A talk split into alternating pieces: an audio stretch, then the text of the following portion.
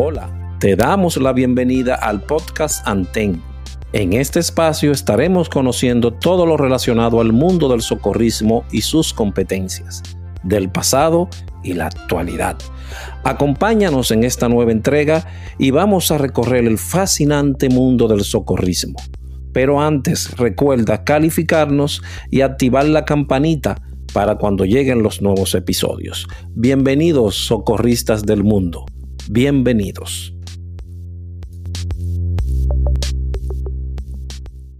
Bienvenidos, Salve Escuchas, a otro episodio más de nuestro podcast Anten.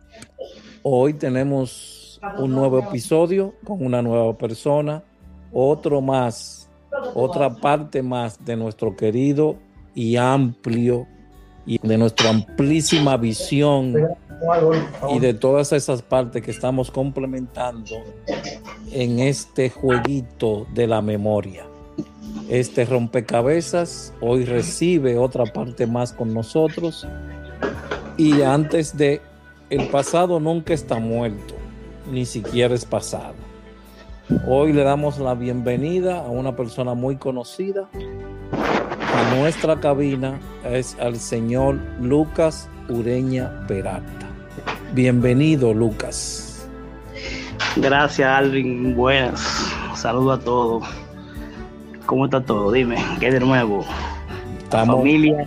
Estamos muy bien. La familia de Anten del podcast cada día creciendo más. Nos están escuchando en República Dominicana, Estados Unidos, España, México, Puerto Rico, Honduras, Italia, Ecuador, Panamá, Alemania, Brasil y Francia por ahora. Así que tienes un público bien amplio. Hello. Digo que grano a grano ahí en el buche. Ah, creciendo cada día más. Claro que sí, claro que sí. Fue que te perdí un ratico ahí. Sí. Eh, Lucas, vamos a hablar, vamos a empezar. ¿De dónde viene Lucas Ureña Peralta? Bien, yo soy de una comunidad que dicen Los Corosos, eh, soy Villaramata, Cotuí, provincia Sánchez Ramírez. Llego a la capital. ¿Naciste allá? Sí, yo fui de la, de la poca, no de, la, de las muchas personas que nacieron en la casa con una parturienta. Oh, y, y, se puede decir el año, porque los superhéroes siempre Sí, claro. Años. Ok. 1979. Eh, ese fue mi 18 de octubre, nací yo. 18 de octubre, eso, eso fue en la, en la casa que nosotros fuimos, la ve aquella con Florencia. Exacto, allá, allá mismo. Ok. Sí. Y entonces. Soy el tercero de, siete hermanos. Siete hermanos. sí. Padre. Mi madre tenía una, un varón, una hembra, un varón, una hembra, un varón, una hembra. El último es un varón. Siete hermanos, todos vivos, gracias a Dios. Soy el tercero. El tercero, ¿te criaste en esa localidad? ¿Estudiaste ahí? ¿Hiciste todo ahí? hasta los siete años. Hasta eh, los siete años. Domingo, sí. Llegué a Santo Domingo en el 86, 86, 87, donde una señora quien fue parte de la que ayudó a mi madre cuando yo nací. Tenía un niño que tenía síndrome de Down. Ella trabajaba, entonces necesitaba un niño que le acompañara al niño. Y me trajo a mí para acá para compartir con él.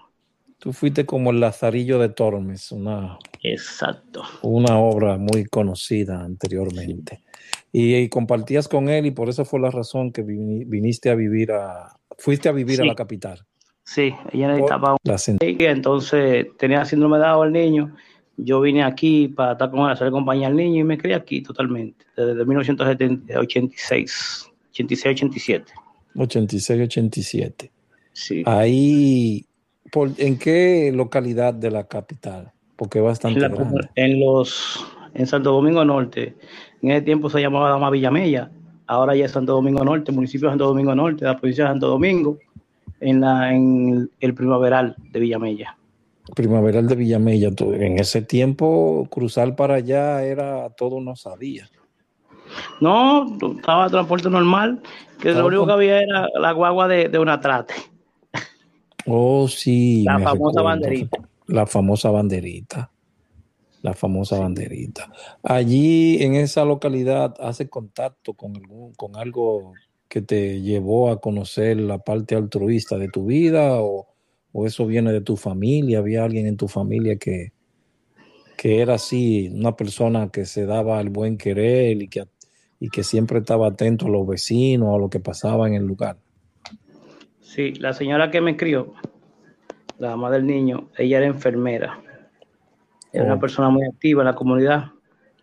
Eh, pero no hasta 1990, a finales de 1995, cuando yo conozco, en ese tiempo había mucho, mucho comité satélite de la Cruz Roja, y yo conozco una persona de Ronnie, Joel Monegro, y es cuando yo entro a formar parte del comité de juventud, que en ese tiempo era el licenciado Astacio Belial, director nacional de juventud.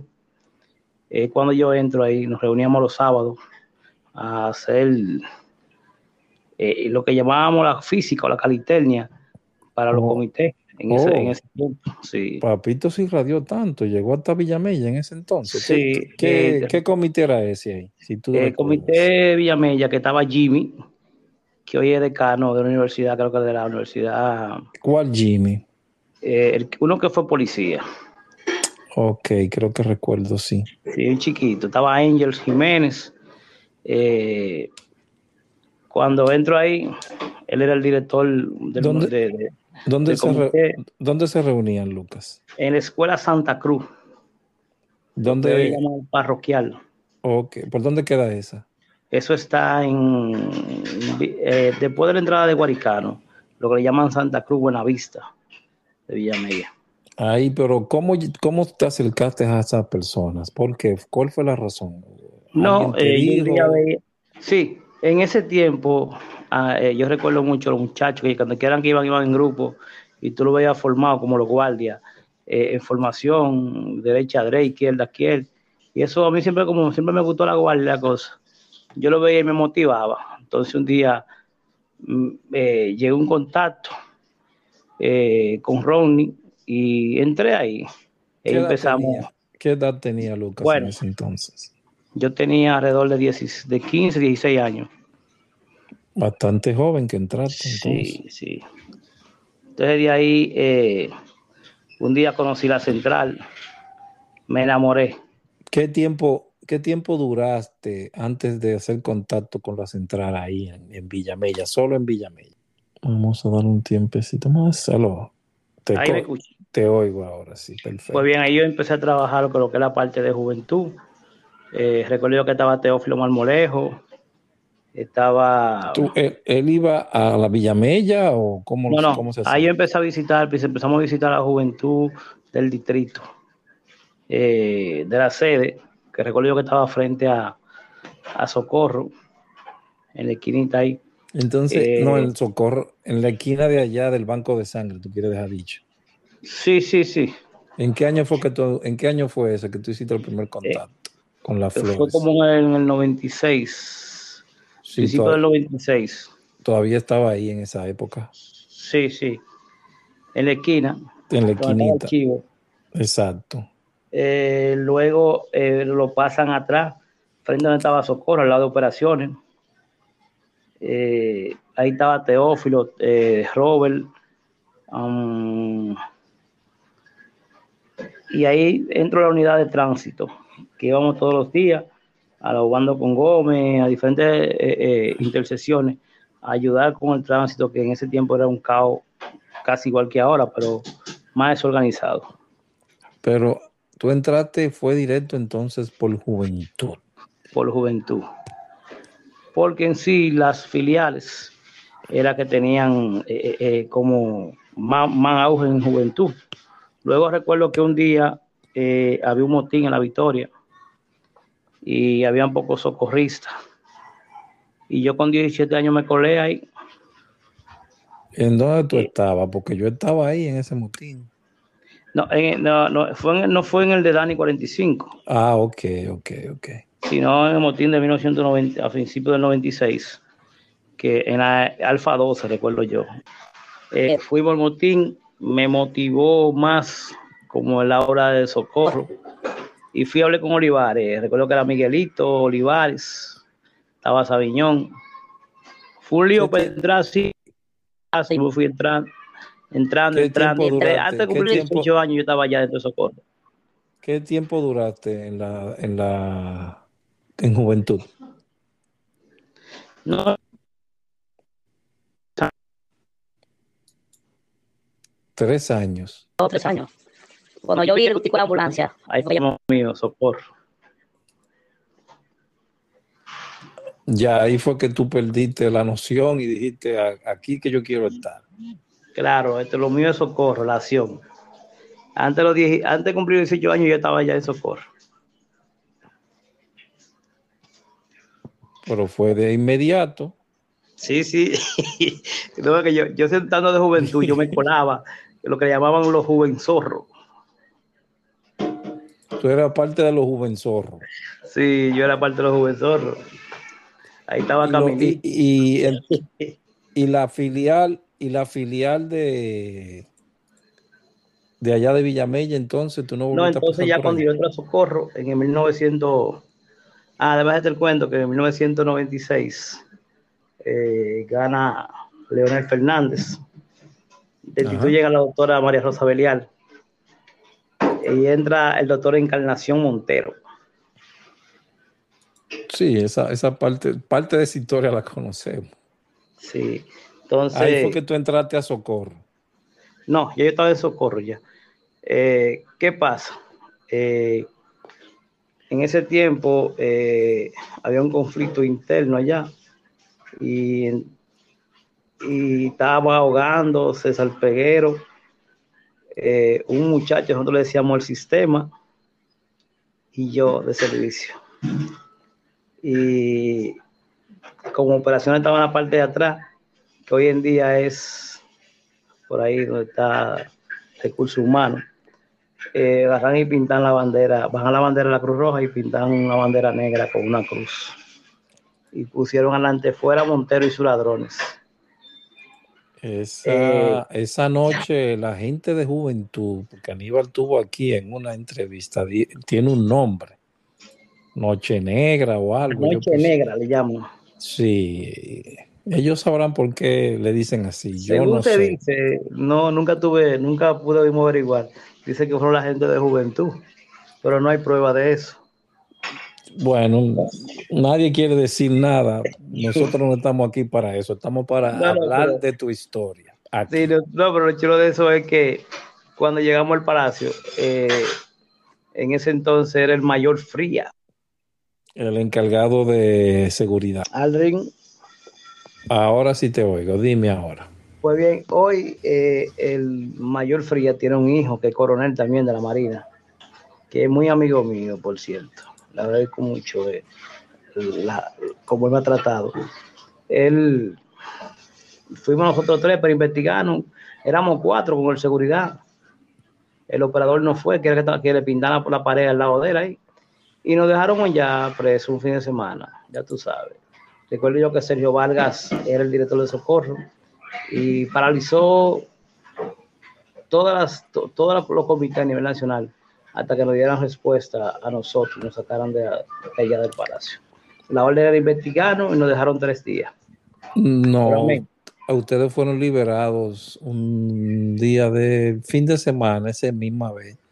Y eso tuvo mucho que ver con Víctor Luis Vélez, y ahora me recuerdo. Él tenía, el papá tenía buenos contactos. Y Florencio Salazar con un diputado. Exactamente, y se movieron muchas cosas. A nosotros no, no, no, metieron preso un viernes, nos despacharon un domingo. Exactamente. El mismo jefe de la policía, José Aníbal San Jiminián, que por cierto hace unos ocho meses atrás estaba allá en Cruz Roja buscando la sangre y yo le ayudé y le recordé ese momento a él. Pero bien, eso eso llevó a un cambio, esos voluntarios presos, de que dos días o tres días después detuvieran al entonces director Agustín Encarnación Montero. Director general. ¿eh? Al director general. Sí, sí. En el 1998, me parece el 19 de septiembre, 20 de septiembre, eh, viene el huracán George y ahí nuevamente nos reunimos, todos los voluntarios viejos de Villamella, y conformamos lo que hoy es la filial de Villamé. Muy bien, entonces, en 1998, cuando el huracán George, nosotros decidimos reunirnos todos nuevamente los voluntarios y conformar lo que es el eh, Comité Municipal de Santo Domingo Norte.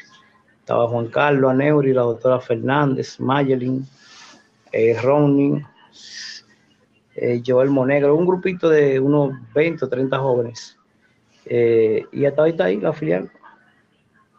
Pero te fuiste muy adelante porque ¿cuándo fue la primera, la, primera capacitación que, que, tú recibiste ahí? ¿Cómo fue? ¿Y dónde fue? Eh, oh, yo empecé con Starling Polanco en el área de cuando Starling era Senaca o el Senca. Yo cogí primero auxilio con Polanco. De ahí. ¿Quién era el director de Senaca? No me recuerdo si era Senaca, no, no me recuerdo bien. Era, era el Senca. Algo así, sí, no me recuerdo bien. Había un director ahí que era una persona, por cierto, muy conflictiva. Eh. No llevaba con ninguno de los instructores. Se eh, llamaba. Un calvito, él. El Luis Díaz, ¿no era que llamaba? Luis, Díaz, sí, que llevó a Rubén a la palabra, que llevó, se fue a justicia, él y Rubén, sí. Sí, era Luis Díaz, era Luis Díaz. Sí. No, ya empezamos entonces, pero la capacitación más fuerte fue como yo, duré tres años, eh, bueno, cogiendo los cursitos de gestión de riesgo, difusión con el doctor Franklin Gómez Valverde, gestión de riesgo, que era la que manejaba Valverde en ese tiempo y unos número de cursos así no tan, que no que, no, que son importantes, pero no, dejaban, no dejaba de ser tan importante. Eh, ya en el 1990, en el 2000, eh, bueno, en el, 1998, en 99, empezamos a coger los cursos de rescate básico, rescate montaña con Luis Vinés. Y en el 2000 cuando ya eh, entra lo que es la, el centro de capacitación del distrito. Ahí es donde más empezamos a trabajar. Pero también cogimos el PWA en el 1990, a finales del 98, 99, con la doctora Laura Sosa, que era la encargada de la Escuela Nacional de Capacitación. también éramos parte, era como, eh, eh, yo era parte de, de los conejitos de la unidad de emergencias médicas. ¿Por qué conejito? Porque yo era, por ejemplo, como ya nosotros decíamos los bonitillos, yo me montaba con ellos a la ambulancia, yo me, di un duro en canalizando pacientes con la ambulancia activa. No es como ahora, que ahora, eh, ahora hay que, hay que canalizar en el mismo lugar, estabilizar al paciente. Nosotros, como teníamos poca ambulancia, nosotros lo que hacíamos era que a los Sí, te oigo, te oigo, no te preocupes. Nosotros lo que, lo que, lo que ellos, la mayoría de los muchachos aprendieron a canalizar conmigo en la ambulancia, porque yo tenía tanto tiempo ya, y la práctica es el que hace el, monje, como dice. El que hace el maestro, claro. Es el maestro, entonces, eh, recuerdo yo que estábamos un, un, un muchacho que le llamaban David, que decíamos Kaki, estaba Kaki, estaba César Peguero y estábamos yo, que era como que decíamos los ayudantes, los MA, de los médicos que eran ellos, dentro de las unidades. Peguero también, Peguero era bueno, sí. Sí. Alia la belleza. El mismo Rubén Díaz. Sí, también. Lo único malo Rubén era la boca. Sí, sí, era un problema. Había que tenerlo como con bozal él, como lo Sí, sí. Pero siempre esos cuatro, siempre que estábamos ahí, Kaki, yo, eh, César, éramos así siempre, y Rubén, éramos siempre estábamos ahí con la unidad de emergencia médica. ¿Ustedes pertenecieron a la, a la unidad de emergencia médica o simplemente era que...? Éramos ayudantes de ellos. Nunca sabía que ser un equipo élite. Nunca pudimos ponernos eh, eh, eh, el, chaleco.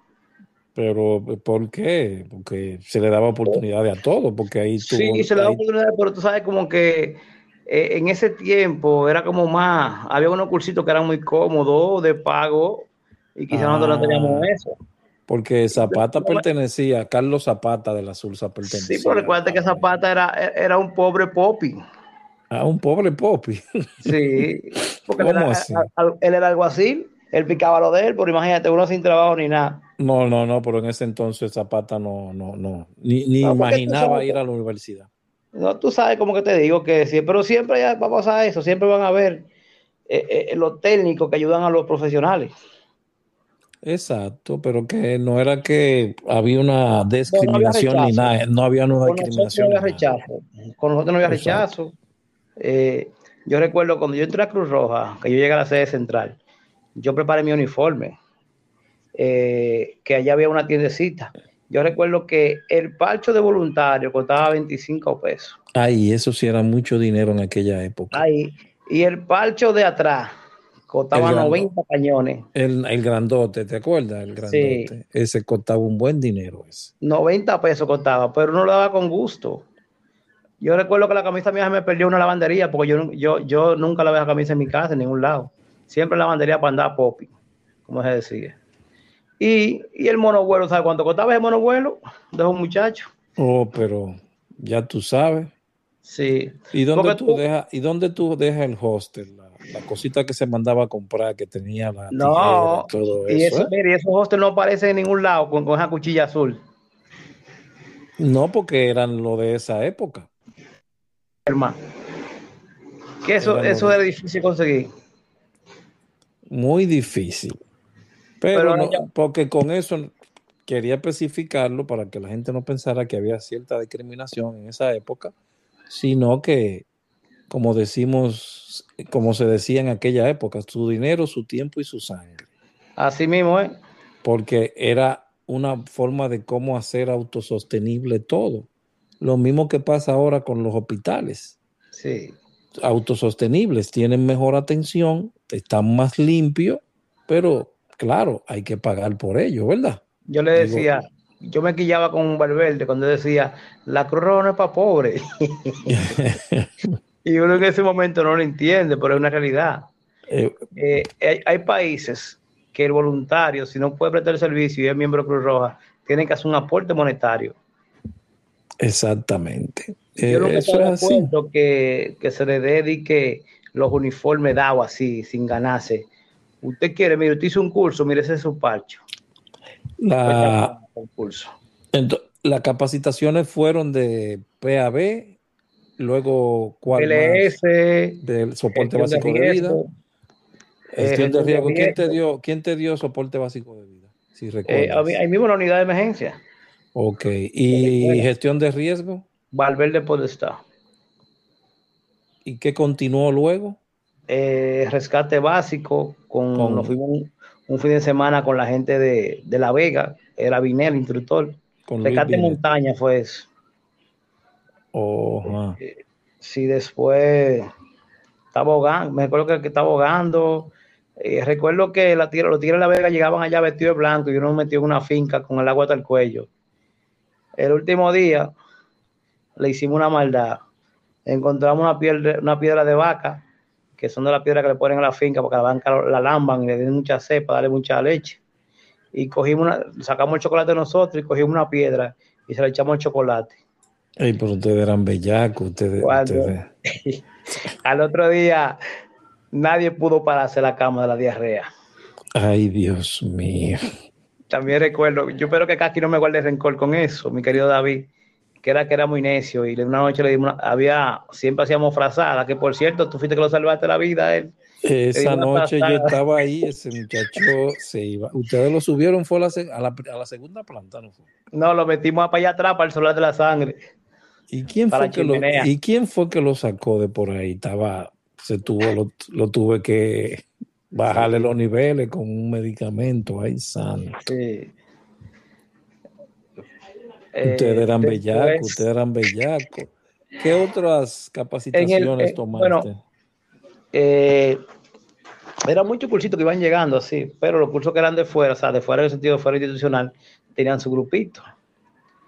Eh, recuerdo yo que en el, a finales de 1998, siendo, siendo Sergio director de socorro, un accidente frente a la Universidad eh, del Caribe, que era, ahí estaba funcionaba la, la, la, Ahora te oímos. Sigue, Lucas. Okay.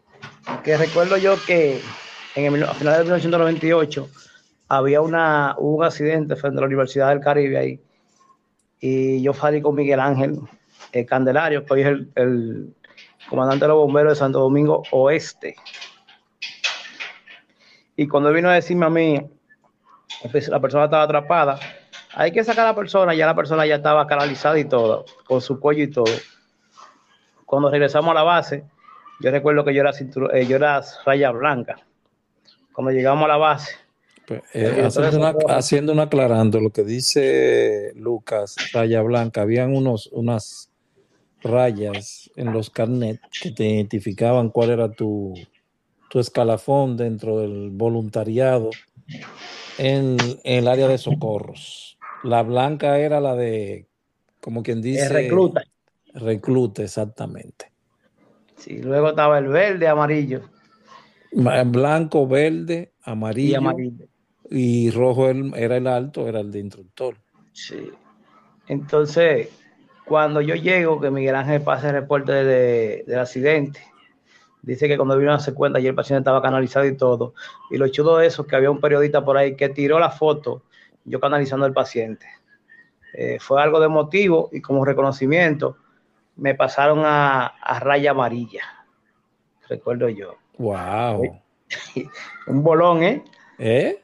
Un bolón. Pero te pasaron de una vez, no te puedes quejar, Lucas. Sí, entonces, no, pues yo era una, persona muy activa en eso. Yo antes de que me dijera, ya tenía el equipo preparado ya. Eh, luego de ahí, eh, ya yo era, ya yo en ese entonces ya yo podía comandar una unidad, si no había alguien más con más rango que yo. Que eso era una parte organizacional que tenía la institución y motivaba a los voluntarios a capacitarse. Eh, Por eso era que había siempre esa, esa búsqueda constante de, o, ese curso, no, no importaba que fuera pago o no. Porque hay unos gritos ahora de que, ay, eso tienen que darlo gratis y aquello, pero bueno, algún día llegará. Yo siempre he entendido que lo, gratis no se aprovecha. Bueno, no lo entendías en el momento que te lo decía, que tú siempre ponías tu cara. Pero, siempre lograba meterme, meterme, meterme como oyente y al fin y al cabo siempre es, había uno, dos y tres que pagaban y no podían asistir y uno se quedaba ahí adentro y, los sustituían. Exacto, exacto. Sí. En el 1999 eh, vieron los puertorriqueños a hacer el curso de tricación vehicular. Ahí nos colamos también, cuando ese tiempo era Merete, director de socorro. Merete estaba como director de socorro y director de la escuela y y encargado de, tesorería. Y encargado, eh, no, eh, ¿cómo era? Era tesorero del Consejo Nacional. Del Consejo, del Consejo. Exacto. Si él era doble 3T, era él. Eh, no, no, no le diga así, que ese es mi hermano también, pero sí. yo no he dicho que no. Era Boboni, sí. Sí. Sequilla, era, cuando era, digo Era que, como el querido difunto Astacio Belial. Dios lo tenga en gloria, el querido. Eh, que, ah. por, él tú hoy está, conociste de, Cruz Roja. Sí, sí, sí. Cada quien puso granito de arena en cada persona que pasó por la Cruz Roja, de los viejos. De los que son viejos, cada quien tiene algo que absorbió, ya sea bueno o sea malo. Dígalo uno, cogía. A, por ejemplo, a ti, que tú y yo siempre vivíamos peleando, eh, al mismo Gando, a Biné, a, Raúl, eh, la misma Milá, toda esa gente, Robert, el Limber, que Dios lo tenga en gloria, todas esas personas, uno tiene un granito de cada quien de ellos, porque tú absorbes lo que tú quieres y sueltas lo que tú quieres. ¿Se entiende? Exactamente. Eh, eh, en el te, quedaste, te quedaste con, lo, con los, eh, los los, de Puerto Rico, lo de Puerto Rico. No, hicimos el curso de detricación vehicular. Eh, luego eh, eh, empezaron lo que eran las la amanecedera con las filiales. Yo recuerdo que nosotros nos tocaba los sábados, a la gente de, la Sulsa, los martes, Herrera los miércoles, los Eso era los servicios nocturnos que Los servicios nocturnos, que yo recuerdo que solamente habían dos ambulancias en ese tiempo y tres con el banco móvil. Ok. Y entonces ustedes se les exigía que fueran a, hacer servicios. Un servicio a la semana, sí. Entonces tú no pertenecías ahí directamente a la, a la... Yo era de la sede, pero era también de la filial de Santo Domingo Norte. Ah, participaba con ellos también en esa parte. Sí, Sí, porque ahí, ahí yo era el director de socorro en ese entonces. Ok. Luego, en el 2000, eh, llega la doctora, bueno, la doctora Beliar antes de irse, ella me, me nombró en transportación. Ganaba yo 2.500 pesos, recuerdo yo en ese tiempo. ¿Qué hacías ahí? Chofer. Yo era el encargado nocturno de transportación, que estaba encargado de anotar las ambulancias, los servicios que salían y eso. Estaba el señor Luis Alba también, yo trabajaba con él. Hombrecito me enredado ese para trabajar. Pero se hacía el trabajo, que es lo que se quería. Eh, luego llega el Mansal como director de la Cruz Roja. Hubo unos cuantos choquecitos ahí, porque en ese tiempo recuerdo yo que en 1998 llegaron las ambulancias y todas las filiales que querían una ambulancia tenían que pagar el seguro. Yo recuerdo que nosotros pagamos un seguro. El señor del matadero Mañón pagó 20 mil pesos de un seguro de una ambulancia. Una noche yo recuerdo. Ese señor, ese señor siempre estuvo con ustedes, ¿eh? Sí, él era el presidente del patronato de la filial. Sí, pero siempre estuvo con ustedes, ese señor. Sí, Mañón siempre dio el apoyo a nosotros. Eh, hace como unos tres o cuatro años él murió de cáncer. Oh my God. Paz de eh, cáncer. El, hijo de él tuvo un, un percance. Si tú recuerdas que una vez hubo una matación en Trio Café, de lo cual uno de los hijos de él estaba ahí. De ahí ese hombre no sirvió más nunca. Se enfermó y tú sabes. Pues bien, cuando recuerdo yo que una noche nos informan que un vehículo de Cruz Roja tuvo un accidente en la bomba de Polanquito de Herrera. Recuerdo yo que Willy, el de kilómetro 8, andaba en ese camión y ellos supuestamente se fueron para Río, para Guayabo, y un grupo de voluntarios con ellos tuvieron un accidente en la bomba de Polanquito. Teníamos una ambulancia en la filial de Santo Domingo Norte y cogimos para allá, pidieron apoyo, cogimos para allá. Yo estaba de servicio de la noche y cuando llegamos allá yo me monté con un paciente. Yo monté dos pacientes en la unidad nuestra. Era una, una tarde del 75 que era más pequeña que la atrás del 100. Y decidimos irnos por Herrera para bajar por el 9, que era más cerca. Y cuando llegando frente a, a, a Santo Domingo Motor, ahí habían tirado un asfalto y faltaba una parte del asfalto, pero había llovido esa noche y el vehículo cayó en el vacío, en la parte que faltaba el asfalto parecía asfalto y era agua que estaba rellena. El chofer, en vez de, para no darle a la columna del, del, elevado que está ahí frente a Santo Domingo Motor, metió la palanca para, metió el, el, guía. hacia la derecha y cayó en Santo Domingo Motor. Eh, la ambulancia arañata, no tenía, no tenía eh, mucho frente. Yo logré levantar la pierna. Yo recuerdo que ya nada más le pregunté que si los muchachos estaban bien, que estaban atrás y que apagaran la ambulancia. De ahí yo desperté en el centro médico UCI. Me fracturé las dos manos.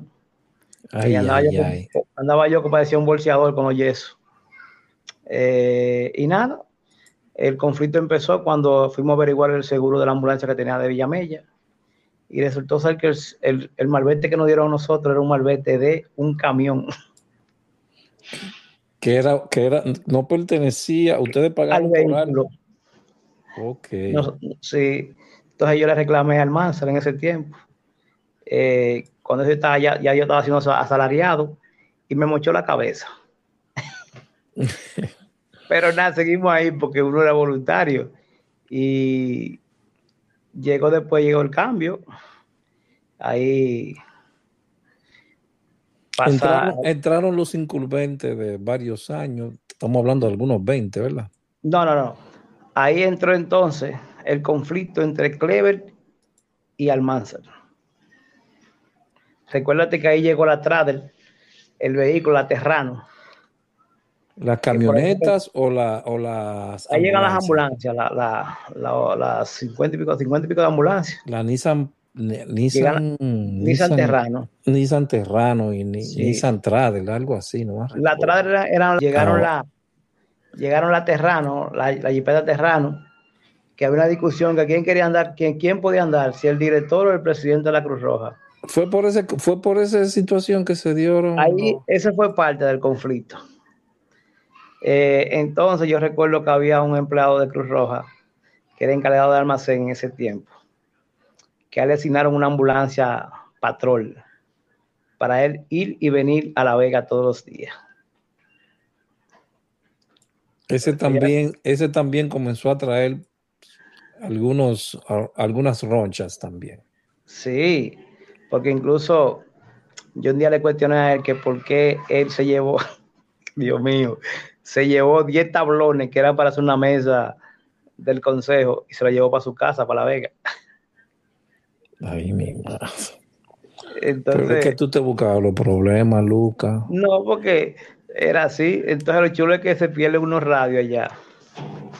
Y yo recuerdo que Miguel de la Rosa eh, identificó dónde estaban los radios. Y, y, Miguelito dijo dónde estaban los radios, pero ya tú sabes el conflicto que había, era niño mimado, el niño mimado de alguna gente ayer, el muchachito. ¿Y ¿Qué pasa? Y en ese, ¿Eh? en ese, en ese periodo del tiempo, ¿te seguiste capacitando? Sí, sí, sí. Yo me, metí, en todos los cursos, aunque sea como oyente ahí. Porque muchas veces son buenos los certificados, pero muchas veces el conocimiento que usted lleva, pues certificado no es nada. Exacto, es muy cierto, claro, porque que mucha gente entraba a los cursos, salía, decía que volvía y iban a buscar el certificado también. Eh, recuerdo que cuando ya en el, en el 2000, cuando entra un incumbente de los 20 años, que entra y se forma lo que se conforma lo que es el comité del distrito, con base en la sede central. Ahí se forma el centro de capacitación del distrito, que ahí fue que yo de verdad vivía metido en curso. Ahí recuerdo que tú me hicieron parte del equipo de instructores del FOBAP, de formación, luego de instructores de PAB, soporte básico, eh, monitor de BLS, y ahí fuimos creciendo. Eh, y, que, y que peleaba también Moñoña con uno, porque eh, decía que también eso es para bonitillo. Y después se le, dio su, se le dio su oportunidad también. Sí, recuerdo que en 1990, en el 2000, era entra eh, un decreto con el conflicto que hubo allá en Cruz Roja por Clever y Almanza y en paz de cáncer el doctor García Araujo, como yo le puse el vende patria, en lo mío personal. Sí, esa es mi, decisión personal. Un respeto muchísimo, cincuenta y pico de años, pero se vendía al diablo ese tigre. Presidente, eh, presidente de, Advitan, sí. Sí, eh, mucho conocimiento, muy altruista. Yo recuerdo que con los conflictos que se armaron ahí, eh, nosotros, el presidente designa, el presidente Hipólito Mejía designa a la doctora Lija Leruz de Ramírez como eh, una comisión. recuerdo que Martín, éramos 240, empezamos con la lucha al ring trancamos la Cruz Roja por una semana, ya la semana me quedaban como, como 45. Esa fue la vez. ¿Cuánto duraron ustedes ahí encerrados? Porque casi dos semanas. Casi dos semanas, sí. Sí, con tres camiones en la puerta. Yo era uno de los cabecillas. ¿Tú eras uno de los eh, cabecillas? Sí. Pero después tú fuiste parte también. Pero déjame decirte cuento. Está bien, dime. Cuando, no, cuando decidimos la semana eh, negociar, eh, va Terrero, Terrero no habla, va el doctor Dalbert Polanco, mi amigo y mi hermano, el mayor general. Es Dalbert Polanco. Vamos, a ver si, vamos a ver si lo consigo para también que hable en la cabina. Yo te voy a conseguir el teléfono de él. Consígueme eh, eso. Sí, ya yo lo tengo. Entonces, ¿qué pasa? yo le digo que usted no tiene nada que hablar aquí, usted no sabe de Cruz Roja pero yo nunca jamás pensé que ese señor era coronel. Ay, Lucas, ay, Lucas. Cuando entramos a negociar, eh, él se presentó. No, que ya, uh, chacho, cuando ya la gente está adentro, me mandan a buscarme. Me dice la doctora, mi hijo, ¿y por qué tú haces esto? Me tiró una revista. Recuerdo yo que en ese tiempo Terrero era parte de la revista Rumbo. eh, me tiró me allí en el escritorio una revista en primera plana, don Lucas Ureña encima de un camión con una bandera de Cruz Roja en la mano. ¿Por qué tú haces esto? doctor, apoyo, tengo que ser legal. Si es usted que está aquí y está legal, yo por usted peleo. Pero yo no lo conozco. Dice, no, porque una comisión, qué vaina. Chacho, el primer machetazo me lo tiró Darvel a mí. Cancelado. Yo recuerdo que ganaba 2.300, 3.000 pesos en ese tiempo. Tú estabas, tú estabas en, comunicaciones. En comunicaciones, creo, ¿verdad? Sí. Eh, Mira qué bueno, tú eres uno de los primeros de lo de comunicaciones que pasa por aquí, porque Espinal, tenemos una entrevista con él en, en esta semana, que van a estar algunos cuantos operadores, también Carlos Gómez, ojalá que aparezca. Por eso de ahora. Entonces, así. Entonces, no es el teléfono, aquí cuando el teléfono se me bloquea, se bloquea con todo. Entonces, eh, recuerdo yo que César y yo duramos seis meses en comunicaciones, trabajando un día sí, un día no, 24 horas. Wow, nada más eran ustedes dos, nada más eran ustedes Sí, recuerda que también en, antes del, en los 90 y pico, Polanquito era parte de comunicación. Sí, sí. Estaba Henry Paulino en ese tiempo con nosotros. Eh, Héctor, ya Sergio lo había cancelado en el 96, a Héctor Meliá y a, y a Julián, ese corito de ahí y nos quedamos a respirar y yo, ¿qué pasa? En, ellos entraron como en, como en septiembre, entró la doctora y, y Dalbert, y como a los cinco o seis meses me mandan a buscar nuevamente y me nombran entonces en el área del COE. Ah, yo pensaba que, tú, yo pensaba que tú había, había hecho otra cosa. Yo, ¿qué hiciste ahora, Lucas? ¿Eh? No, que yo pensaba que tú ibas a decir, me mandaron a buscar porque pasó tal cosa. Ah, no, entonces me mandaron a buscar y me renombraron con 5 mil pesos. Ah, pues te fue bien entonces, Lucas. Sí, yo, ellos me dieron, me dieron un castigo, pues recuerdo yo como por, seis meses. Entonces me nombraron el COE, el COE interno que había allá en Cruz Roja, como operador. Y eso solamente se activaba en tiempo de, de situación de emergencia. Y yo le dije a la doctora que mientras tanto yo iba a entrar a comunicaciones nuevamente para que no que nos diera como una botella, está bien. Y ahí fue. Luego, en ese tiempo yo tuve un conflicto con Atahualpa, que era director de socorro, porque Atahualpa me mandado una comunicación diciendo que no se podía pasar ninguna comunicación por radio si, si él no la firmaba o autorizaba. Y yo recuerdo que él me mandó una persona y dice, pues dígale por favor que lo firme, porque él autorizó que no puede pasar nada por aquí si él no lo firme. Y yo fui y dije, dígale que dije yo que lo pase. Y le dije, no, dígale que dije yo que no, que no lo voy a pasar, porque yo tengo una orden de él mismo. Entonces no puede romper las reglas. Y yo recuerdo que Atahualpa fue incómodo allá. Él me dijo dos palabras, yo le contesté dos palabras. Eh, entonces Franklin Gómez fue con él ahí. Y Franklin Gómez, como vio la actitud mía, lo que hizo fue que me dijo, no, está bien, Atahualpa eh, yo lo que voy a hacer, me voy a llevar a Lucas para mi departamento. Franklin Gómez era encargado de gestión de riesgo y ahí él me trasladó para gestión de riesgo. Yo era asistente de Franklin Gómez y Altagracia González. Ah, ahí yo duré un tiempo, hasta como en el 2007. En el 2007 llega Sergio nuevamente a Cruz Roja y Sergio me solicita para que sea asistente de él en socorro. Hasta en el 2000, 2000, 2011, perdón, 2013, que dio duró un año fuera, un año y algo fuera de Cruz Roja después. Después el mismo Sergio. ¿Por qué esa salida de ella? Eh, supuestamente, supuestamente, estábamos en un curso, en, hay que ser sincero, ¿eh? en Puerto Plata, y supuestamente la gente llamaron, que yo dije que un curso, que qué bueno era pegar cuerno, que quién, que quién quería pegar cuerno conmigo. Pero lo que más me molestó de eso fue que yo le dije, yo dije, pero acá, ¿y por qué él no me dijo eso a mí si yo era su asistente? Y cuando mi esposa llamó, que preguntó, yo fue, fue en diciembre que yo salí, y Sergio le dijo, no, porque fue que me llamaron, que a Lucas Luca di que dijo en tal curso que, que, bueno era pegar cuernos, que quien era cuerno conmigo. Entonces yo me molesté mucho con él, porque si yo era su amigo, su, su confianza, su, su asistente, él debió dejarme a mí decirme qué es lo que estaba pasando. No decirme, vete, yo te llamo, entonces, eso fue diciembre entero. En enero yo llamo a Cruz Roja. Yo me fui para Santiago en ese tiempo, con un amigo mío que llegó a Estados Unidos, Eh, y yo llamo a encargada de recursos humanos. Y digo, dígame a ver. Me dice, ay, qué bueno que me llamaste, que pase por aquí. Yo sabía que me iban a cancelar, porque él fue con el chisme primero donde Gustavo y el de la doctora. Y me dice que, que la dirección ejecutiva decidió cancelarme. Entonces yo lo que hice llamar a la doctora y doctora, entonces a mí me cancelan sin decirme por qué, pero habían personas aquí que habían robado.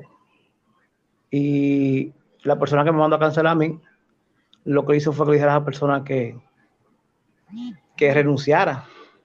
¿Y porque a mí no me llamó y me dijo que renunciara también? entonces me mandaron a cambiar a la cancelación. Duro, salí 2013, en el 2014 entró al sistema 911, eh, nos examinamos 2.300 personas. Yo fui entre los primeros 20 que salí calificado para ser despachador de ambulancia dentro del edificio del sistema. Eh, por mi capacitación que tenía de Cruz Roja y el conocimiento de la radio y cosas. Entonces, duré 2014 entero hasta el 2015, mayo 2000, eh, junio 2015, 11 de mayo del 2015. Eh, en, en 911. En el, en el sistema 911, sí, como despachador.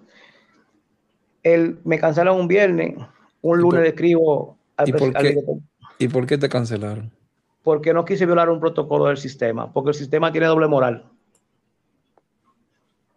Lo que pasa es que cuando tú firmas un convenio, tú, el convenio dice que tú puedes ser demandado si tú dices eh, eh, la parte interna del sistema. Pero ya yo no yo estoy fuera de ahí. Eh, la unidad, un médico me dijo que la persona estaba con RT. Yo le dije que procediera con el proceso de, de, RCP. Ella procedió. Me dice que no, que la persona ya está con RT, un médico con un S4.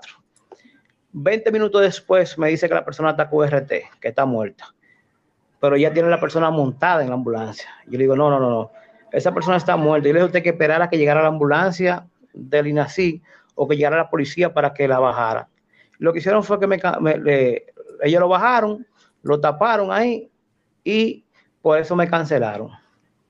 Luego me dicen a mí que, digo, bueno, el, problema era que pues, porque era un italiano. Si hubiera sido un haitiano no dicen eso. No dicen nada. Claro, o si un dominicano, porque como era un extranjero, recuerdo yo que el mismo doctor Polanco me dijo, te dejaste cancelar, y yo no me cancelaron ustedes, porque para eso no había, no había por qué cancelarme, yo podía sacarme del despacho y dejarme dentro del sistema. Recuerdo yo que la, tu amiga, tu hermana, doctora Surelis, que yo le gané un concurso en el NEI área y no me quiso ayudar, luego le gané el concurso en el sistema, quien fue que yo fui, palabras textuales del doctor Dable Polanco, que yo fui la mejor calificación que sacó del sistema en la prueba que me hicieron. Eh, luego salgo de ahí el viernes, el lunes le escribo al arquitecto Gustavo Lara, quien fue que me canceló por, por chisme de Sergio, que Dios le tenga en gloria Sergio. Eh, le digo, me cancelaron el sistema por esto, esto y esto y esto. Eh, me metí en un apartamento, necesito que me ayude porque no tengo trabajo, no tengo trabajo de la guardia. Eso fue a las 9 de la mañana, a las 11 me escribe, hola, ¿cómo tú estás? Está bien, vamos a ver qué hacemos. Y luego a las 3 de la tarde, ese mismo día, me escribe, me dice, nos juntamos el miércoles en mi oficina. Cuando llego allí el miércoles, me dice, mira, ¿cuánto tú ganabas ya tanto? Yo te lo voy a pagar aquí. Me dice, mira, eh, ahora mismo nos están quitando las ambulancias dentro del sistema. Yo necesito que tú te mantengas aquí con los muchachos, eh, motivándole, dándole charla, dándole pulsillo y cosas para ver si renegociamos nuevamente la entrada al sistema de la ambulancia Cruz Roja. ¿Qué pasa? Me dice, vete, intégrate a la sala de crisis, donde estaba Sergio y todo el mundo allá. Cuando llego allá al ring, ya tú sabes, yo llego por encima de donde yo estaba antes. Y yo nunca le dije a Sergio, Gustavo mando para acá. Ah, pero fue con Gustavo que tú hablaste directamente. Sí. Ok. Gustavo me manda a salir de crisis para que mantengan mucho motivado y cosas, no se desencanten. Un día yo recuerdo que, como yo, yo hacía vida ahí, yo llego y hay una muchacha delante de, en la entrada de la sala de crisis. Me dice, no, tú no puedes entrar. Yo sí, mi amor, yo trabajo aquí. Y la muchacha va y habla con Edriel.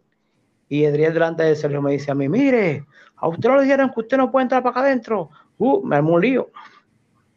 Y Sergio me dice ahí mismo, Sí, sí, sí, salga para afuera. Que yo la puse, que le pasa por encima a muchas me pasa por encima a mí. Le digo, discúlpeme, Sergio. Charlo ve la actitud de él y se queda callado. ¿Qué pasa?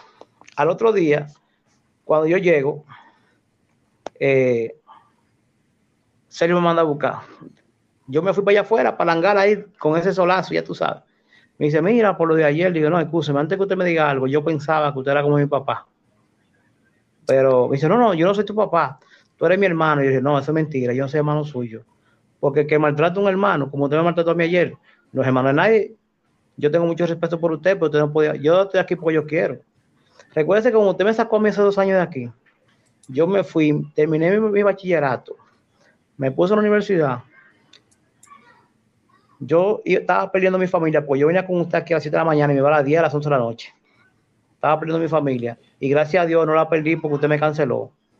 Pero yo tengo mi casa, también aproveché y, hice mi lío y, y, busqué el inicial para el apartamento junto con mi esposa y eso que el otro. O sea, usted no puede maltratarme a mí. Yo no estoy aquí porque yo quiero. Yo estoy aquí porque el director de la Cruz Roja me mandó para acá a trabajar. Ahora, si usted no quiere, yo subo donde él le digo que usted no quiere que yo esté aquí. Y punto. No, no es eso y cosas. Y ahí fuimos sopesando la cosa al pasito. Pero yo aguanté muchas cosas cuando yo entré la segunda vez con Sergio allá. Sergio me maltrató porque Sergio totalmente cambió. Cuando el sistema entró allá, Sergio cambió con todo el mundo, maltrató mucho a todo el mundo. ¿Te entiendes? Pero en mi corazón, Dios sabe que no hay rencor para nadie hasta de ahí seguimos allá. Ahí salió el sistema, ahí salió un programa llamaba Cruz Vital, lo cual estaba yo coordinando ahí con Isabel. Los mismos empleados nunca dieron apoyo a ese programa. Y Cruz Vital, ¿de qué se trataba eso? Ese programa era que lo que quería llevar era como habían ambulancias que, no, que estaban disponibles allá, era que tú te inscribías por 1.200 pesos al año más dos donaciones de pinta de sangre. Tú tenías toda la sangre que tú necesitaras todas las que tú necesitaras y la ambulancia cuánta gente tú la querías. Tú tienes un accidente y había que llevarte a hacerte traslado para curarte, lo que sea, hospital, o tú tenías, que trasladarte de aquí a San Juan y ya tú estabas inscrito en ese programa, ya tú no tenías que pagar más nada. Al igual que tú, eh, cuando hicieron la, donación de las dos pintas de sangre al año, ya tú estabas llevando a que si tú necesitabas cinco pintas de sangre, diez pintas de sangre, no tuvieras que pagar ni, ni un peso ni llevar donante. Enterado. Ese programa no, no se dio mucho porque los empleados. ¿En qué año, de qué año eh, estamos hablando de, ese programa? Oh, o sea, eso fue en el 16, 16, 18. Después se llevó al programa a lo que era de, de, de afiliación, o sea, buscar hacer convenios con instituciones. Pero, por ejemplo, llegamos, logramos hacer el convenio con Festul, que se estudia hacia las donaciones de sangre y estaban disponibles. Ellos pagaban su cuota, como los militares tienen, tienen el seguro Senasa, el seguro Senasa le cubre un 80%. Mucha gente allá, principalmente la gente de Banco de Sangre, nunca apoyaron ese proyecto. ¿Por qué nunca lo aprobaron? Porque ellos, como entendían que no era de ellos, ellos no estaban de acuerdo con esa parte. Porque allá se usa mucho que si no son ellos que hacen los programas, se le cae a los otros. ¿Entiendes? Una pregunta que se me pasaba, Lucas. De todas esas capacitaciones que tú mencionaste anteriormente, ¿hubo alguna que te cambió, te tocó, te transformó? Y, o que tú todavía hoy recuerdas con, como si fuera ayer que, te, que lo hiciste? Oh, eh, principalmente los cursos que hacíamos con ustedes en el centro de capacitación, todos los COVAPE, que era como el centro de la formación de los voluntarios de la de socorro. Porque el socorrista que no cogió FOBAPE no es socorrista. Ya todo eso ha cambiado. Porque ya, ya el FOBAPE que no es el mismo. ¿Entiendes? Y se siguen dando. Ellos viajan a los pueblos, Tahualpa, Álvaro, Julio pero no tienen la misma esencia del FOBAPE que duraba tres fines, dos fines, un fin de semana. Que digo yo que se dan los fogapes, pero no lo mismo que antes, que eran tres días pisados, con un mismo plato, con, con, una, con un vaso de sobrevivencia. Y la parte de la caminata también, que tú llegaste Exacto, la caminata de, un, pueblo a otro. Tú llegaste a ir a una cuanta también. Sí, a la pérdida de, de San Cristóbal Gracia. Sí, sí, eh, pero después tú seguiste yendo. Yo creo que fui contigo.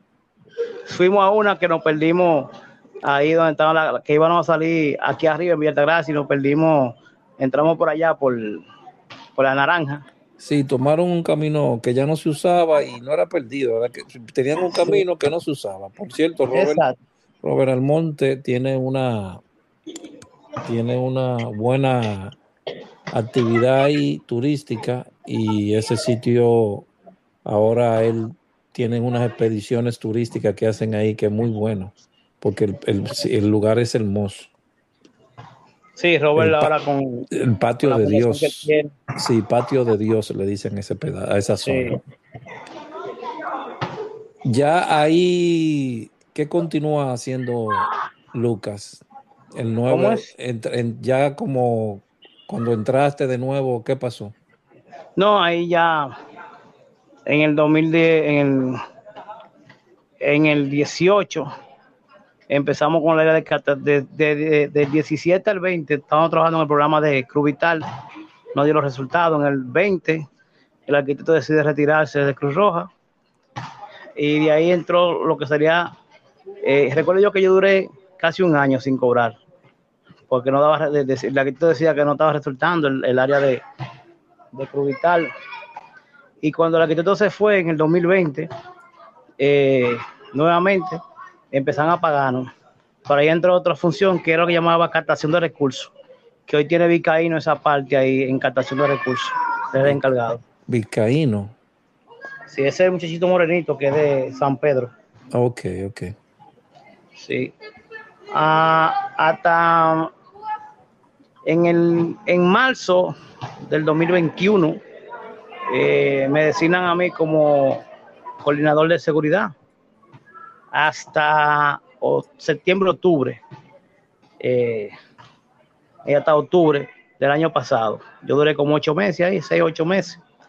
Eh, a través del conflicto que se armó allá con, con la con los dos bandos, podemos decir así. Y eh, según informaciones que tengo, el señor Arnold San Román dijo que ya había militares activos, vino un delegado de, la federación y dieron los nombres, habíamos como cuatro militares activos y no pidieron eh, a mí personal. Una persona me dijo a mí que si yo quería podía dejar la guardia eh, para yo quedarme allá, o si no me iban a cancelar, yo dije que no había problema, que yo a la Cruz Roja entré como voluntarios y prefería tener la parte de voluntario que si el tiempo mío como empleado debía de pasar, ya pasó. ¿Entiendes? y decidí, se quedarme como voluntario, porque el voluntario de corazón nunca deja, prefiere dejar todo y no prefiere, dejar eh, la parte voluntaria. Es un plus cuando tú dices en cualquier lugar, yo soy miembro de Cruz Roja en cualquier parte del mundo. Muy eh, cierto. Tú sabes que la Cruz Roja eh, anteriormente no liquidaba porque ya la Cruz Roja es privada ya ya sí tiene la, jurídica, privada. Eh, mucha gente me llamaron, demanda la Cruz Roja, que te salen unos cuartos. Y dije, no, yo la Cruz Roja no la puedo demandar, porque si yo demando la Cruz Roja, eh, ahí yo pierdo la esencia de voluntario, porque me estoy por la parte de dinero. Me podían dar 200, 300 mil, 400 mil pesos, pero yo no podía entrar a la Cruz Roja ni como voluntario ni como nada, porque yo tuve una parte judicial. Dígalo. Entonces, yo le voy a decir a todos los demás que están escuchando, eh, el que es voluntario de corazón es voluntario de corazón. Ahora, eh, hay una situación que la gente desconoce, que es que yo vivo, yo soy militar, soy un sargento activo del Ejército de la República Dominicana, eh, trabajo tanto en el CESME, que es la seguridad del metro, y trabajo en OPRE, que es la parte administrativa del metro, que pone en operación toda la parte del metro. Y yo estoy cómodo donde estoy. Estoy bien, me tratan, me tratan como si fuera un oficial superior. Un sargento que, todos los generales, los coroneles lo llaman para pedir un favor. Es por lo que yo aprendí en Cruz Roja, Aldrin. La gente no puede ser ingrato. Yo le agradezco muchas cosas a la Cruz Roja. Ese paso que diste en esa, en las flores, ¿te sientes satisfecho con ella? Todo lo que allí aprendiste, todas esas cosas. Claro, claro.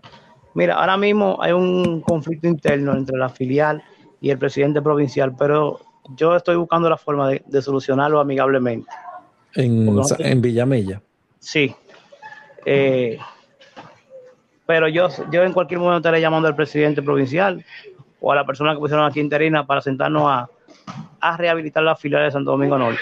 Hay muchos voluntarios, muchos jóvenes, que uno aunque no, entienda si muchos jóvenes se, se rescatan de la calle eh, para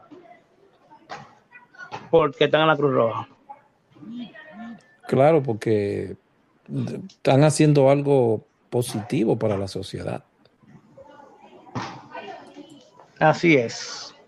¿Tú crees que hace falta ese tiempo atrás de Bonitillo, hijo de Machepa, todas aquellas sí, cosas? Sí, hace falta mucho.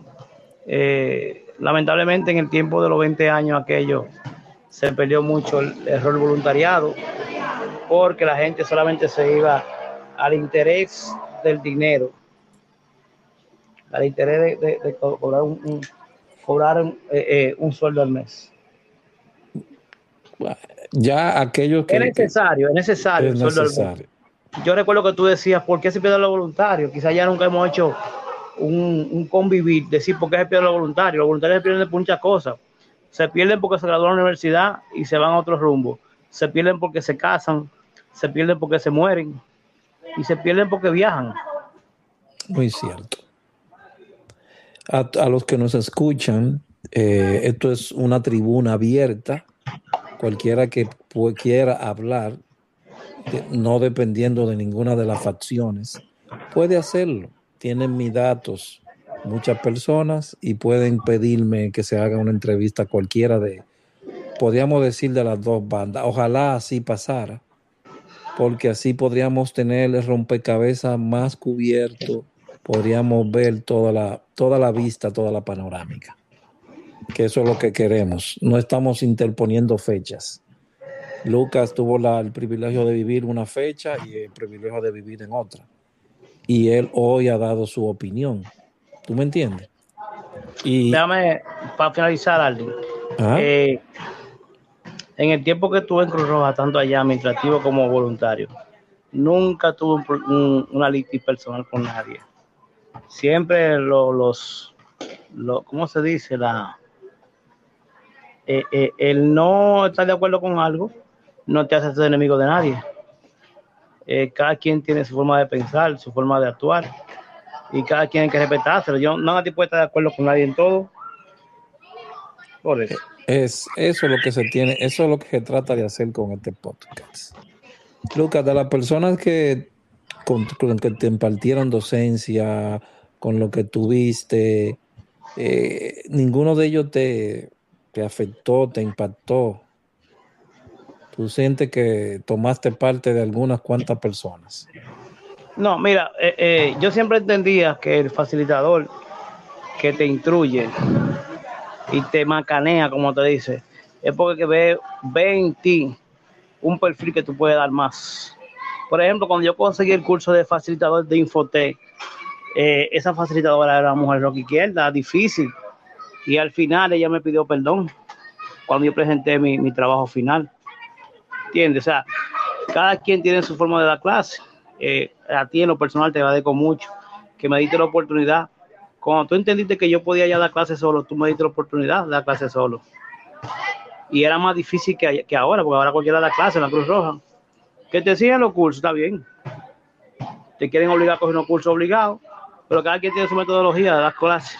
¿Entiendes? Pero tiene lo personal ahogando a Biné, a Raúl González.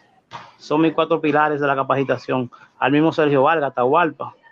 Eh, son, son de seis a siete personas, Fernando. Eh, yo recuerdo como Fernando llegó a Cruz Roja y hoy Fernando es un excelente médico que ha sabido crecer mucho y yo lo felicito a por eso. Pero eh, lo que te digo, esas seis personas me impactaron cuando yo cogía clases y cuando yo me daban clases y cuando a mí me dieron la oportunidad de yo dar clases también. ¿Entiendes? Porque cada cosa va evolucionando. Hoy tú eres alumno y mañana tú eres docente. Y puedes dar la docencia también, claro, está. Hubo muchos problemas, como dice Luca, problemas no, encontronazos tampoco, diferencias. Sí. Que al final de los años, como ha expresado Luca, eh, tenían razón, tenían razón, era así. Pero que en el momento él tal vez no lo vio. Pero ahora, al final de los días, que no estamos tan, tan dentro de allí, él sabe que fue para su mejoría. Así es. Luca, ¿tienes alguna palabra que decir al cierre? No, es que tú sabes que una cosa que me motivó de entrar a la Cruz Roja en aquellos años fue la parte de la física que le daban, la corredera y la cosa. Yo pues la guardia. Y cuando se quitó eso en la Cruz Roja, como el, el mapilé, como que fue perdiendo la esencia, no sabiendo que nosotros salimos de una guerra. No, darle gracias a todos, a ti por la oportunidad de expresar mi, mi casi 30 años en Cruz Roja, con tres accidentes, eh, fracturas, mucha hambre eh, pasada, eh, muchas cosas buenas, muchas cosas malas, mucho pleito en los hospitales, mucho pleito con... Sigue, Luca. No digo yo que muchos, muchas dificultades, pero esa es la cosa buena que uno vivía en ese tiempo, porque eso te enseñaba a crecer como persona. Por ello, hoy, Lucas, quiero darte las gracias por todo lo que diste y sigues dando aún a las flores, porque tal vez nadie te lo ha dicho, pero este podcast es para eso, para nosotros mismos agradecernos todo lo que hicimos dentro de las flores. Y hoy te tocó a ti decirte gracias, muchísimas gracias por tu tiempo y tu dinero y tu sangre divertida. Amén, así es. Gracias por todo. Ojalá que sigas creciendo y Silver Escuchas, gracias por, su, por escucharnos y haber asistido a este nuevo episodio. Gracias, Luca, por tu atención. Bye. Y mil gracias. gracias. Buenas noches.